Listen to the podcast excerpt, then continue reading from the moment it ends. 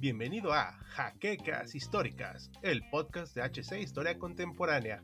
Comenzamos.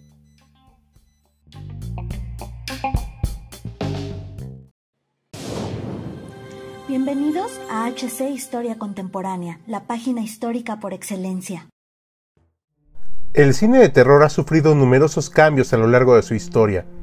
Desde el enfoque un poco más fantasioso donde los monstruos se crean como parte de un científico loco, hasta el auge de los asesinos seriales en la segunda mitad del siglo XX, el espectador ha sido testigo de distintas atrocidades humanas, y no tan humanas, donde el hombre se ve frente a frente con sus fobias, temores e incluso deseos oscuros.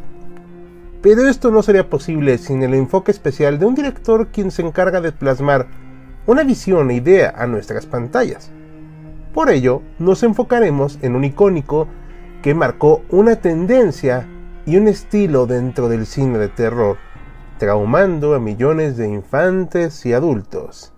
Así es, hablamos de John Carpenter. ¿Lo conoces? Empecemos. John Howard Carpenter nació el 16 de enero de 1948 en el estado de Kentucky. Durante su primera infancia y parte de la adolescencia acostumbraba a acompañar a su padre, Howard Ralph Carpenter, a numerosas grabaciones musicales, pues era músico, por lo que el pequeño John tuvo una gran afición hacia esta música y en general a la música desde muy pequeño. Para 1962 decide cursar la licenciatura de estudios cinematográficos en la Universidad de Carolina del Sur, aunque lamentablemente no los concluyó.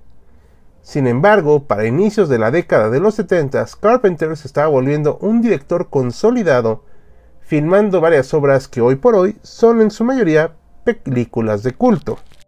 Uno de los primeros títulos que se le atribuye es el filme de la venganza de la bestia colosal, donde buscaba experimentar la sensación de filmar una película de ciencia ficción pues era un gran fanático de las revistas Pulp, el western y las criaturas desconocidas. Él mismo ha reiterado en numerosas ocasiones su amor por ese género, siendo sus películas favoritas la inigualable It Came from Outer Space de Jack Arnold, el mismo que trajo La criatura de la laguna, y The Thing from Another World de 1951 y de Christian Neve. Como podemos ver, estas películas fueron antecedentes de su estilo único. A su vez, podemos ver su estilo favorito de películas, las de clase B, la cual en pocas palabras se define como la realización de cintas con un bajo presupuesto por la carencia de enormes talentos o efectos visuales de la época. Pero siguiendo con su filmografía, podemos notar la influencia de otra corriente de terror que se estaba gestando, principalmente en tierras niponas.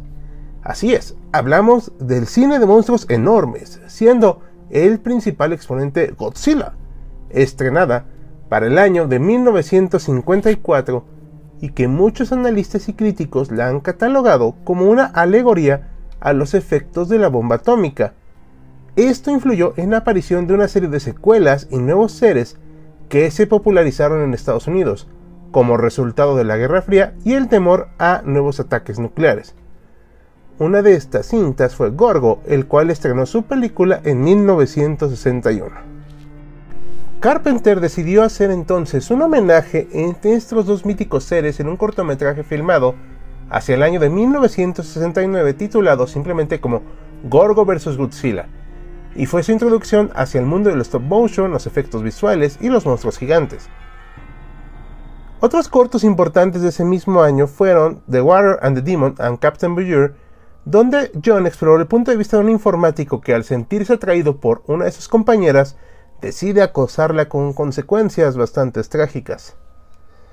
Para el año de 1970 escribió el corto western The Resurrection on Bronx Billy, que estuvo dirigido por James R. Rocos y protagonizado por John Crawford. Ganó el Oscar a Mejor Cortometraje. Esta nueva victoria le permitió encontrar fondos para poder dirigir no solo cortos, sino algo mucho más ambicioso, un largometraje.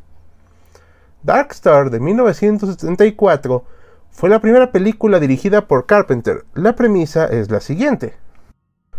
La Dark Star es una nave espacial con una misión muy particular, ha de navegar por el universo para vigilar la posible existencia de planetas inestables que puedan amenazar la existencia de la humanidad en caso de colonización de distintos sectores del universo, en cuyo caso han de ser destruidos. La misión aparentemente carece de riesgo, porque los tripulantes no se exponen a ningún peligro, al contar con bombas inteligentes que tienen vida propia y que actúan cuando se les ordena la destrucción de algún planeta. Sin embargo, la vida rutinaria en el seno de la nave, en la que sus tripulantes llevan 20 años encerrados, poco a poco inestabiliza su forma de ser, sobre todo a raíz de la muerte del coronel Powell. Como podemos ver, esta obra denota un proceso experimental de Carpenter, además de una especie de tributo al cine B de los años 50. Sin embargo, en esta, en lugar de irse por la espectacularidad de los escenarios y la destrucción de planetas, se enfoca más en crear un ambiente claustrofóbico e incluso humano, poniendo un especial énfasis en la evolución del pensamiento a través de una causa perdida.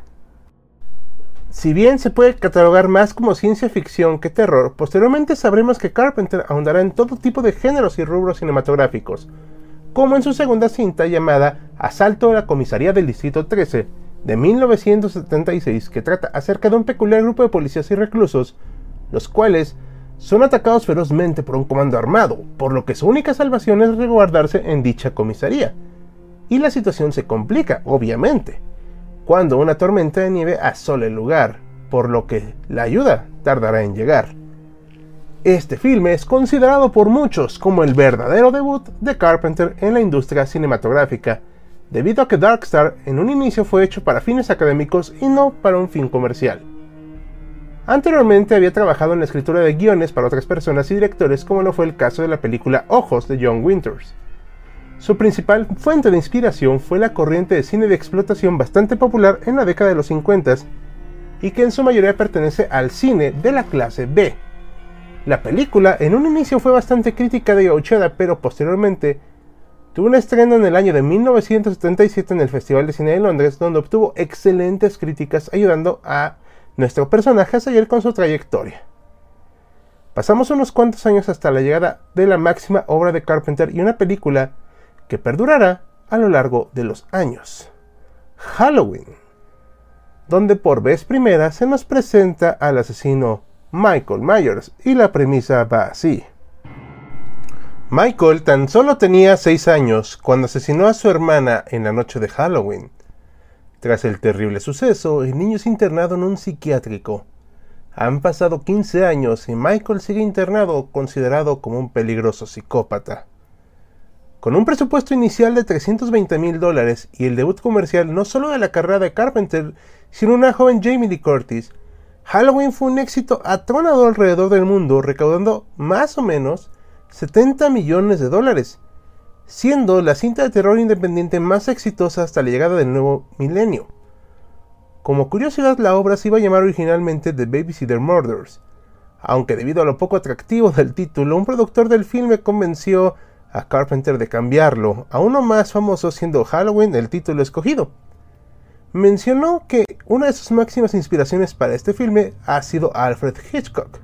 Después gozó de la fama y la espectacularidad de los reflectores acercándose al cine comercial. Su primer trabajo en esta etapa es La Niebla, de 1980. La sinopsis oficial reza lo siguiente. Los habitantes de Anthony Bay, un pintoresco y pequeño pueblo en la costa de California, se preparan para celebrar su centenario de fundación. Sin embargo, la alegría se esfuma cuando la tripulación de una vieja embarcación aparece asesinada. Esa misma noche, una espesa y misteriosa niebla comienza a desplazarse hacia la ciudad. Los extraños acontecimientos se relacionan con una antigua leyenda que cuenta que los espíritus de unos marineros vienen buscando venganza por el asesinato que hace décadas cometieron los fundadores de la ciudad. Los vecinos del pueblo tan solo pueden esperar a que llegue el momento final. Esta película consolidó a Carpenter como uno de los directores comerciales más prolíficos de la década de los 80, partiendo desde presupuestos bastante limitados hacia ganancias que superan con creces toda expectativa. Pone de manifiesto una lucha entre el bien y el mal al estilo Halloween, aunque la crítica también está presente denostando concepciones como el autoritarismo, el consumismo americano, etc. Una película donde se mete de lleno en el terror sin llegar a exaltar o mostrar escenas altamente explícitas. La siguiente cinta a estrenarse de John fue Escape de Nueva York, estrenada para el año de 1981, la cual nos lleva hacia el entonces lejano año de 1997, donde la ciudad de Nueva York, debido a las altas tasas de violencia, se convirtió en una prisión de máxima seguridad donde todo criminal de Estados Unidos es enviado para cumplir condena. La situación se complica cuando el avión presidencial se estrella en la zona y el presidente es capturado por los reclusos del área. El encargado de la cárcel encomienda al veterano Snake Plissken la tarea de salvar al presidente. Esta fue la película donde John abandona por el momento las cintas de serie B con el fin de consolidarse como una promesa dentro de la industria cinematográfica. Aún así, las referencias al cine clásico que tanto le gustaba como el western siguen presentes, esta vez haciendo una crítica más directa a los métodos de un Estados Unidos cuya guerra de Vietnam seguía marcando los corazones de miles de ciudadanos. La obra donde Carpenter por fin alcanzó el éxito deseado fue en el año de 1982 con The Thing, un imprescindible dentro de la obra de este emblemático cineasta. La película nos pone en la piel de un grupo de científicos americanos que están en una expedición en las frías tierras de la Antártida. Debido a ciertas circunstancias y un perro, el grupo americano dispara y mata a un grupo de científicos de Noruega. Con el fin de descubrir el extraño comportamiento de estos noruegos, un pequeño grupo de americanos exploran su base, y ahí descubren un gran bloque de hielo, además de un cadáver.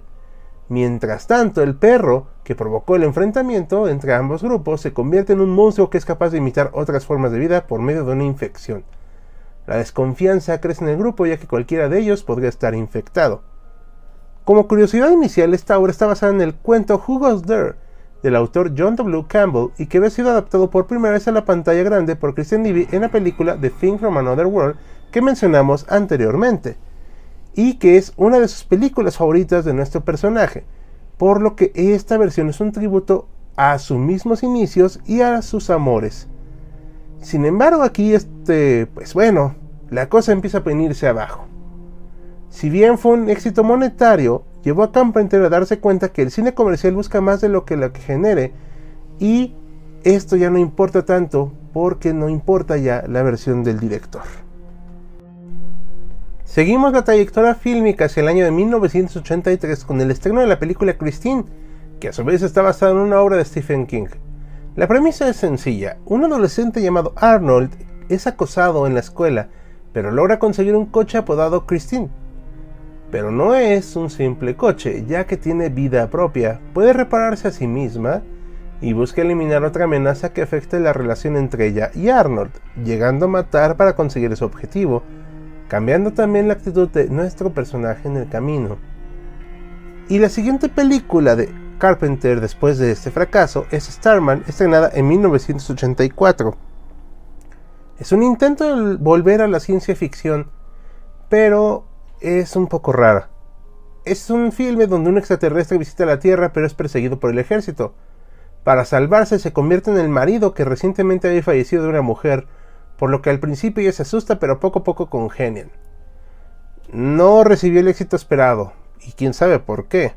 Además de que muchas veces ha declarado que esta película es la que menos bebe de su estilo, intentando ser un producto comercial, lo cual se nota a leguas.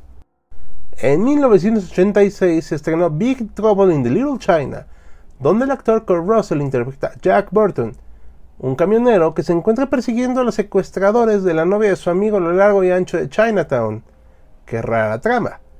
Para mala fortuna del personaje, se está gestando una guerra de bandas. Además, en medio de la contienda aparecen tres seres sobrenaturales que buscan volver a la vida mediante un sacrificio. Carpenter con este filme buscaba volver a sus raíces, la serie B, pero evidentemente no terminó de agradar ni al público ni a la audiencia, aunque hoy en día es considerada como de culto y como un producto malentendido de su época. Debido a sus consecuentes fracasos de Carpenter, no tuvo otro remedio que refugiarse nuevamente en las filas de la serie B. Es así que sale en 1987 Prince of Darkness, que junto a In the Mouth of Madness de 1995 y The Thing de 1982 se convierte en la saga del apocalipsis. La última etapa de John Carpenter en el cine ya es de constantes fracasos. En 1995 sale a la luz Villas of Damned, y en 1996 sale Escape from LA, secuela de la adorada Escape from New York, que es muy mala, y que nos citó en el año 2013, y eso no le ayuda en nada. Kurt Russell reinterpreta a Snake Plissken, que ahora tiene que ir a la isla de Los Ángeles por un artilugio robado por un sudamericano. Véanla bajo su propio riesgo. En 1998 sale Vampiros, la primera película de John en abordar a esta mítica figura. Y para el 2001 sale Ghost of Mars, que es un desastre. Aunque nos transporta al año de 2176, es evidente que el director había perdido toda brújula. Pues la humanidad ha arribado al planeta Marte y empieza a desatarse una matanza, preludio a algo mucho mayor, a una maldición, a una civilización marciana antigua. No vale la pena. Por último, tenemos en el año 2010 la película The The World, donde encarnamos a Kristen, una chica que está encerrada en un hospital psiquiátrico junto a otras cuatro chicas que poco a poco comienzan a desaparecer. Como podemos ver, es una carrera de altibajos muy constante, muy larga, pero con muchos, muchos fracasos. Sin embargo, su aporte no se debe negar, así como su importancia histórica. Y con esto nos despedimos en el video de hoy de El Mundo Detrás de. Esperamos les haya gustado y si fue así, les recordamos que pueden apoyarnos en Patreon, tal como nuestros mecenas José Andrés Sánchez Mendoza y el resto de colaboradores monetarios cuyos nombres estás viendo en este momento. Si deseas apoyarnos, puedes consultar el link de nuestro Patreon en la descripción para obtener divertidas recompensas y ayudarnos a que crezca el canal. Y como siempre, pongan su manita arriba, presionen la campanita, suscríbanse, comenten y sobre todo compartan nuestro contenido para llegar a más gente. Sin más que añadir, les acompañó Hal despidiéndose con un guion de Noah Detective y ya nos veremos en la siguiente entrega.